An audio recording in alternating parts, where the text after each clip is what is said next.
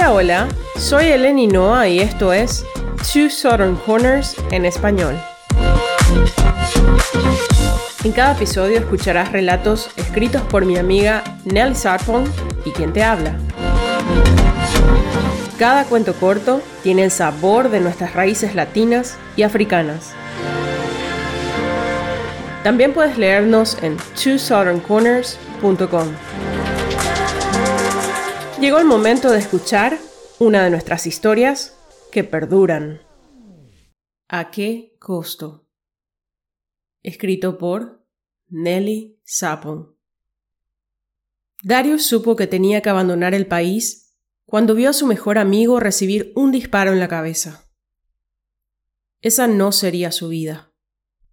No podía morir con tan solo 20 años. Así que reunió todo el dinero que había ganado consiguió un pasaporte con identificación falsa y se unió como fotógrafo a un grupo que viajaba a Estados Unidos para un evento deportivo. La noche que pisaron tierra estadounidense fue el mejor día de su vida. Así tiene que ser el cielo, pensó. Las luces le cegaron y tuvo que esperar a que sus pupilas se adaptaran a la iluminación. ¿Cómo pueden poner televisores tan grandes en los edificios? preguntó en voz alta. La gente con la que había viajado rió. Darius no conocía a ninguno. Estaba allí con una agenda. Por suerte o por desgracia, tuvo que quedarse una semana con el grupo. Una semana de comida gratis, viendo deportes y durmiendo en un hotel no podía ser tan mala. Su amigo Timo le había prestado la cámara. Él le había prometido que encontraría la manera de llevarlo también a Estados Unidos después de establecerse. Era una promesa que pensaba cumplir. Fue Timo el que le dio un rápido curso intensivo sobre cómo sacar fotos. Sin él hubiera estado perdido. En un día hizo más de 100 fotografías. Era un gran evento, así que intentó capturar los mejores momentos. ¡Qué vida! pensó. ¿Cómo era ahora esa también la suya? Él, un muchacho pobre de un pueblito sin luz. La semana pasó más rápido de lo previsto. El último día puso su plan en marcha. Lo había repasado todo con el hombre de las conexiones, antes de que éste le ayudara a conseguir su identificación falsa. Nadie sabía cuál era su verdadero nombre, pero era conocido por ayudar a la gente a entrar a la famosa América. Darius había seguido todas sus instrucciones, y parecía que valía el dinero que le había pagado. Así que, tal y como le habían ordenado, Darius fingió estar enfermo y dijo que no podía asistir al último partido. Dijo también que planeaba ir en un vuelo más temprano de vuelta a Ghana, pero que primero descansaría y que dependiendo de cómo se sintiera, decidiría qué hacer. Tras despedirse, todos se fueron. La señora que debía pasar por él se había retrasado ya treinta minutos. Le empezó a sudar la frente mientras esperaba en el vestíbulo con su equipaje. No quería parecer sospechoso, pero no podía evitarlo. Incluso sus rodillas temblaban. Al acercarse a la puerta sin ningún plan en mente, finalmente vio a la mujer que el hombre de las conexiones había descrito. Hola, soy DJ. Tú debes ser Vince, dijo ella con el pelo morado, piercing en la nariz y uñas de colores. Darius casi dijo que no. Había olvidado que él ya era otra persona. Probablemente DJ también era un hombre falso. Se dieron la mano y luego hicieron un viaje de cinco horas en silencio. Llegaron a Sanford, Florida, un sábado por la mañana. DJ lo dejó instalado en el departamento acordado. Ella le dio las llaves y él le entregó el pago. Esa fue la última vez que la vio. El lunes siguiente, Darius consiguió trabajo como jardinero en un exclusivo restaurante del Rotary Internacional. Trabajaba como si su vida dependiera de ello, y lo disfrutaba. A veces terminaba antes de tiempo y se ofrecía a ayudar al personal de la cocina. Sacaba la basura y les ayudaba a lavar los platos. El gerente le tomó cariño y le dijo que como hacía más de lo que debía, le aumentaría el sueldo. Las estrellas se alineaban finalmente para él y empezó a tener suficiente dinero para ahorrar. Planeaba mudarse de la zona donde vivía tan pronto como pudiera. A veces llegaba a casa cuando estaba muy oscuro y veía cosas horribles en la calle. Pero siempre miraba para otro lado. No quería ser testigo de nada. Lo único que quería era irse allí antes de que llegara un punto en el que no pudiera seguir haciendo la vista gorda. La única persona con la que hablaba en el barrio era una madre soltera, que vivía con su mamá anciana y su hija de 18 años. Por alguna razón, esa mujer le recordaba a su propia madre.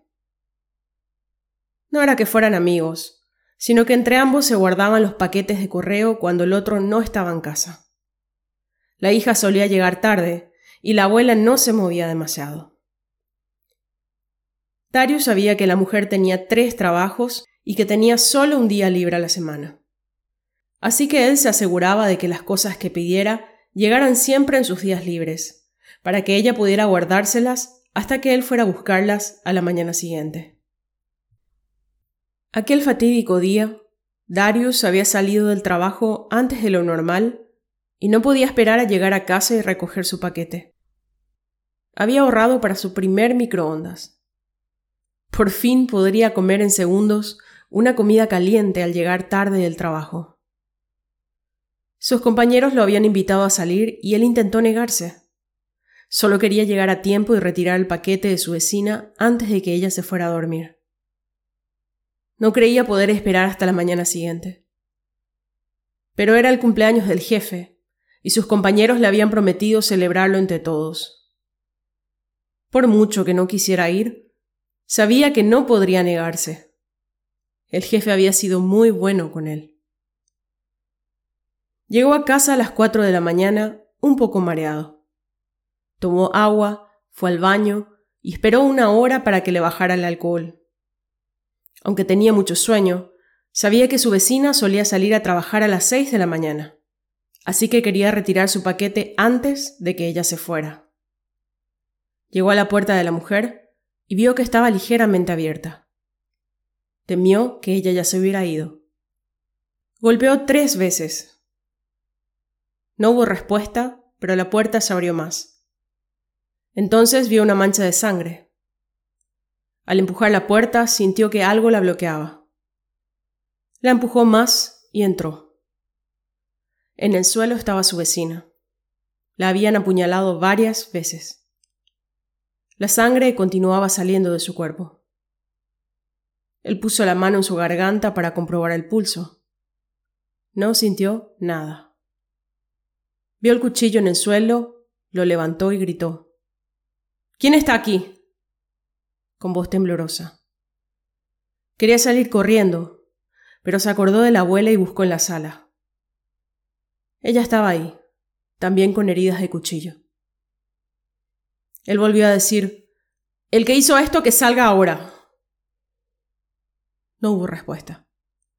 Buscó el teléfono para llamar a la policía, pero se asustó y borró el número rápidamente. Era un inmigrante ilegal.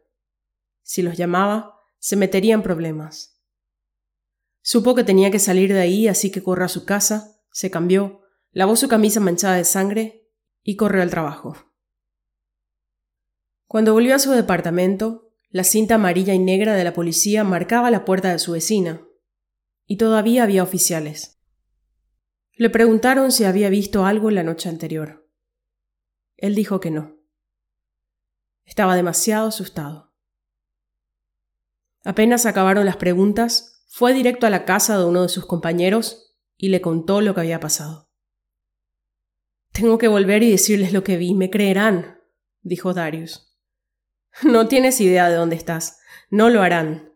Vete de la ciudad, toma este dinero y empieza una nueva vida en nuestra parte, respondió su amigo. Gracias, pero no puedo volver a hacer esto de escapar. Por fin estoy encontrando paz aquí. Hasta compré mi primer microondas. Rayos. Se me olvidó recogerlo, dijo Darius. No lo hagas, por favor, suplicó su amigo. Tengo que hacerlo. Es lo correcto. Darius salió y fue directamente a la policía. Les contó exactamente lo que había pasado y ellos le pusieron las esposas. Un policía lo sentó y dijo Tú, un negro grande, ¿dices que no fuiste allí a violarlas? se burló. Entonces yo me llamo Jesucristo, añadió. Yo no hice nada, gritó Darius conmocionado. Tus mentiras acaban aquí, replicó el policía. Revisaron sus antecedentes y descubrieron que era ilegal. Lo juzgaron en tiempo récord. Lo condenaron por matar a las dos mujeres y lo sentenciaron a muerte. La vida de Darius fue a parar al tacho en un segundo. Se acostó en su celda y se preguntó cómo demonios había llegado hasta allí. Había planeado comprarle una cámara a Timo después del microondas. Estaba estabilizándose finalmente. Había salido de las trincheras de Ghana y aterrizado en los valles de Estados Unidos. ¿Cómo? se preguntó varias veces al día. No había pruebas contra él, pero iba a pudrirse igual en la cárcel. En su trabajo, su jefe y compañeros no podían creer cómo Darius podría ser capaz de algo tan horrendo. No era posible. La persona con la que habían trabajado no parecía ser un monstruo. Veinticuatro años después, el compañero de Darius, a quien había confiado su secreto, fue a su jefe y le contó todo lo que él le había dicho esa noche. El jefe había sabido siempre que Darius era inocente. Había esperado a que lo interrogaran sobre su empleado o que investigaran con quién había estado él durante el trabajo. Había esperado a que lo llamaran a testificar, pero nadie fue nunca por él. Incluso cuando se ofreció como testigo, le dijeron que el caso ya había sido cerrado. Así que esa era la luz verde que siempre había estado esperando. Encontró una organización que ayudaba a los condenados a muerte y les contó todo lo que sabía. Los abogados empezaron a investigar el caso de Darius y encontraron que el analista de la escena del crimen había tomado 110 muestras de sangre. Evidentemente, con tantas puñaladas, debían encontrarse también gotas de sangre del autor del crimen. Para su sorpresa, ninguna de las muestras había sido analizada habían asumido automáticamente que Darius era el asesino. Así que los abogados ordenaron el análisis y no se sorprendieron con el resultado. No se encontró ni una sola gota de sangre de Darius. Apelaron y después de un tiempo su apelación fue aceptada. En el tribunal las pruebas que habían estado ahí todo el tiempo, pero que nunca se habían descubierto, conmocionaron al jurado. Las muestras tenían gotas de sangre de las víctimas, pero también de la hija adolescente. Las investigaciones demostraron que ella tenía tendencia a cortarse y que incluso una vez se había cercenado un dedo. Esto fue evidente en el cadáver de la madre, ya que habían sobre ellas manchas de cuatro dedos en lugar de cinco. Los abogados de Darius encontraron fácilmente pruebas sobre su historial de violencia al preguntar a sus compañeros de colegio y vecinos, quienes la habían denunciado en más de una ocasión por atacarlos. No fue difícil encontrar gente que recordara a la joven. Ella había estado incluso diciendo en todas partes que las había matado y que mataría también a quienes se pusieran en su camino. Todo esto había sido de dominio público, pero el abogado y el fiscal anteriores ni siquiera se habían esforzado en averiguarlo porque habían ya decidido que Darius era culpable solo por su aspecto. Darius, el joven pobre de un pueblito sin luz, que quería lograr el sueño americano, era ya un hombre condenado injustamente y que había desperdiciado sus años de juventud detrás de las rejas. Sí, Darius fue finalmente absuelto. Fue liberado después de 24 años. Pero ¿a qué costo? Si te gustó lo que acabas de escuchar, suscríbete a nuestro boletín en twosoutherncorners.com para ser el primero en recibir un nuevo relato cada semana. No olvides compartir el podcast con tus amigos. También nos gustaría saber de ti. Escríbenos en Facebook e Instagram. Nos encontrarás allí como Nelly 37 y eleni.noa. Por último, pero no menos importante, por favor considera apoyarnos para que podamos continuar publicando estos relatos aquí y en el sitio web. Puedes hacerlo con una contribución única o mensual a través del enlace en la descripción o en twosoutherncorners.com. Nos vemos.